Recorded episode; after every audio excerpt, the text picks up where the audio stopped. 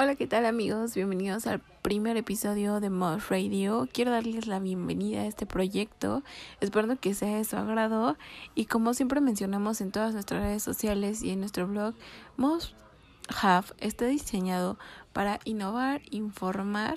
Tres características que deben tener nuestros oyentes y también los que leen nuestro blog en Most Have. Bueno, y para adentrarnos un poquito en el tema, el día de hoy quiero platicarles acerca de uno muy importante que va en el ámbito de la moda.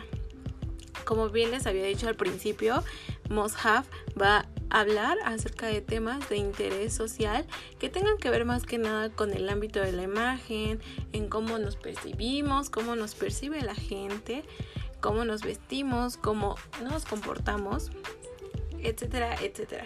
Ya con el tiempo van a darse cuenta de los temas que vamos a ir manejando pero el día de hoy es uno que me gusta mucho y el cual es en el que estoy trabajando todos los días en diferentes ámbitos, ya sea creando o investigando.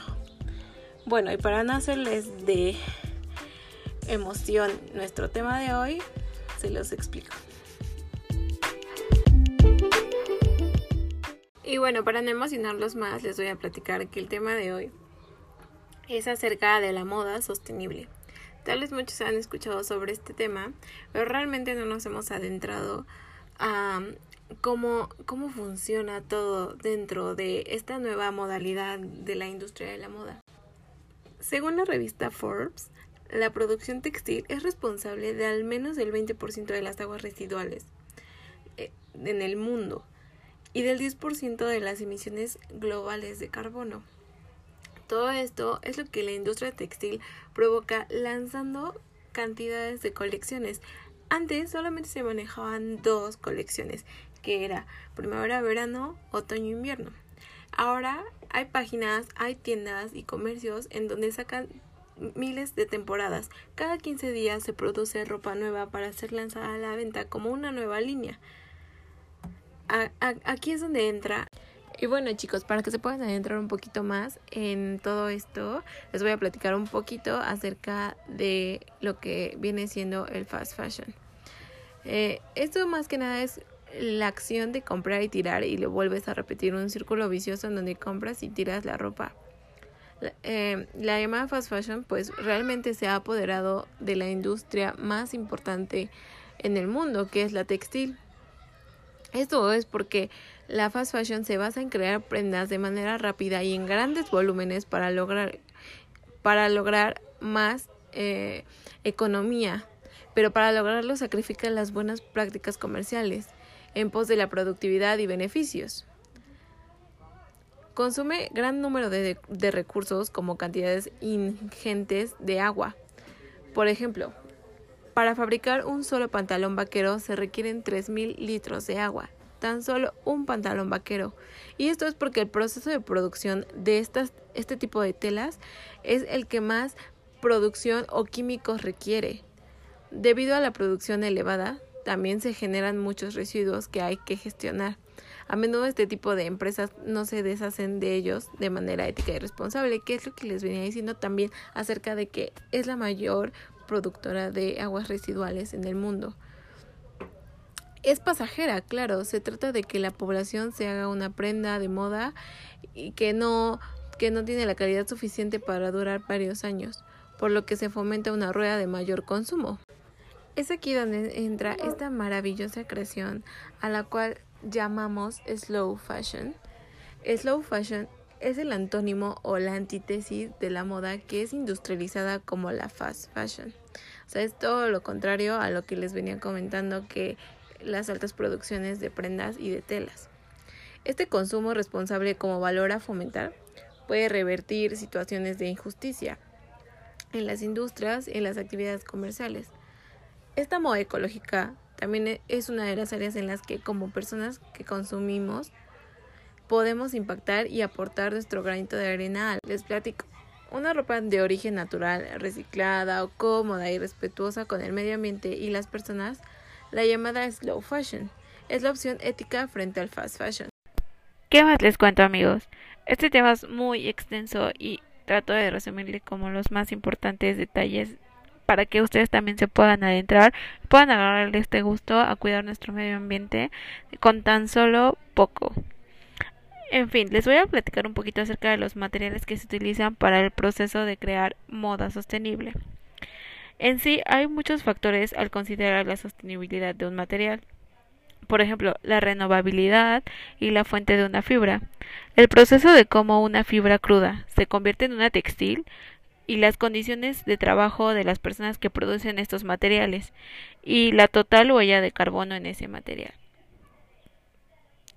Para empezar, las fibras naturales son fibras que se encuentran en la naturaleza y no son fabricadas a base de petróleo. Este es un punto muy importante. Las fibras naturales se pueden clasificar en dos grupos principales, celulosa o fibra de plantas y proteínas o fibra animal. Vamos a adentrarnos un poquito más en lo que es estas, estas fibras naturales y la importancia que tienen al momento de crear esta moda sostenible. Empecemos por la celulosa. Cabe recordar que el algodón es uno de los cultivos más ampliamente cultivado y con cultivos químicos intensivos en el mundo. Este algodón se cultiva convencionalmente y utiliza aproximadamente el 25% de insecticidas del mundo y más del 10% de pesticidas. Otras fibras de celulosas son el yute, el lino, el cáñamo, ramio, abaca y bambú. Después pasamos a los que provienen de la proteína. Son la lana, la seda, angora, alpaca, llama, vicuña y el cashmere, obviamente. Después tenemos las fibras recicladas. Esto es, muy importante porque las fibras recicladas o regeneradas están hechas a, base de pedazos de telas recogidas de otras fábricas textiles que se procesan de nuevo en fábricas y se recupera todo ese desperdicio. Hay solo muy pocas instalaciones a nivel mundial.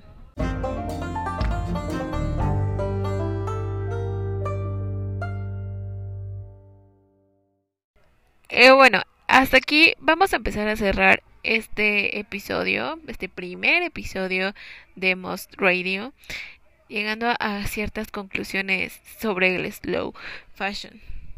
Para ser concretos, el slow fashion lo encontramos definiendo ciertos parámetros y les voy a nombrar algunos. Por ejemplo, se, eh, el slow fashion rentaliza el ritmo de compras y el consumo para hacer las preguntas profundas y difíciles. El 2 sería, es una opción de estilo de vida, natural, obviamente. Número 3, es consciente y atento con el medio ambiente. Número 4, es más atemporal que moderna. 5. Tiene una visión a largo plazo en oposición a la vista rápida a corto plazo. Número 6. Se trata de calidad en lugar de cantidad. Prendas que pueden durar años y hasta incluso toda la vida. 7. Tiene un propósito y es intencional. 8. Es una corriente holística y considera todo el ciclo de vida de un producto. 9 es sostenible y se consideran los productos como desechables. Y por último, la número 10 sería estética y analiza las conexiones entre las cosas materias primas, medio ambiente, trabajo humano, etcétera.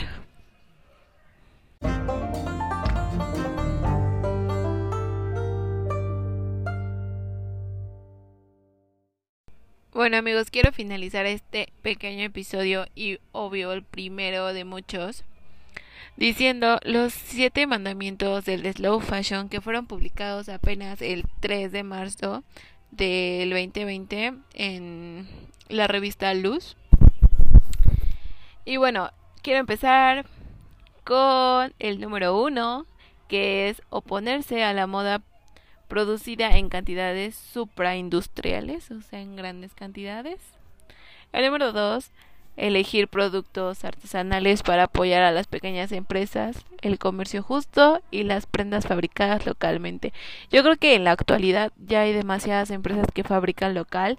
Es muy bueno hacer publicidad si lo puedes hacer en tus redes sociales a las empresas que, se dediquen a esto El mandamiento número 3 es fomentar el reciclado de prendas compradas. Em, comprando en segunda mano podría ser una buena opción, volverlas un poco más vintage y donando la ropa que ya no utilicemos. Yo creo que la mayoría tenemos este hábito de todas las prendas que ya no no usamos desde nuestro closet, pues sean donadas a alguien que realmente creamos que las vaya a ocupar. El mandamiento número 4 sería elegir ropa fabricada con materiales sostenibles y producida éticamente. El mandamiento número 5 sería incorporar a nuestros armarios prendas clásicas que duren más tiempo, atemporales que no pasen de moda. Se dice que nuestro armario debe estar completo por 80% prendas básicas y el otro porcentaje por prendas de tendencia y así tendremos un armario completo. El número 6 sería hacer nuestras propias prendas, reparar, personalizar, alterar para así alargar sus años de vida. Esto es lo que en, en, mi propia persona estoy haciendo. La verdad está muy padre darle otro respiro a tus prendas y volverlas algo que de verdad uses. Y finalmente el mandamiento número 7 sería disminuir el consumo de ropa, no comprar de forma compulsiva, sino elegir prendas especiales y de máxima calidad. Amigos, me encantó compartirles toda esta información acerca del modo sostenible, el slow fashion y sus grandes eh, extensiones de información.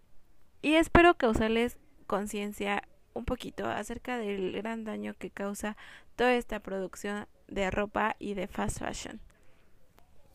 En fin, muchas gracias por acompañarnos en el primer episodio de Moss Radio. Síganos en nuestras redes sociales. Estamos en Instagram como Mosshaf, así tal cual. Eh, nuestro blog es www.wix.com diagonal Mosshaf. Y aquí en nuestro podcast en Spotify nos pueden encontrar como Moss Radio. Así que los esperamos en el próximo episodio.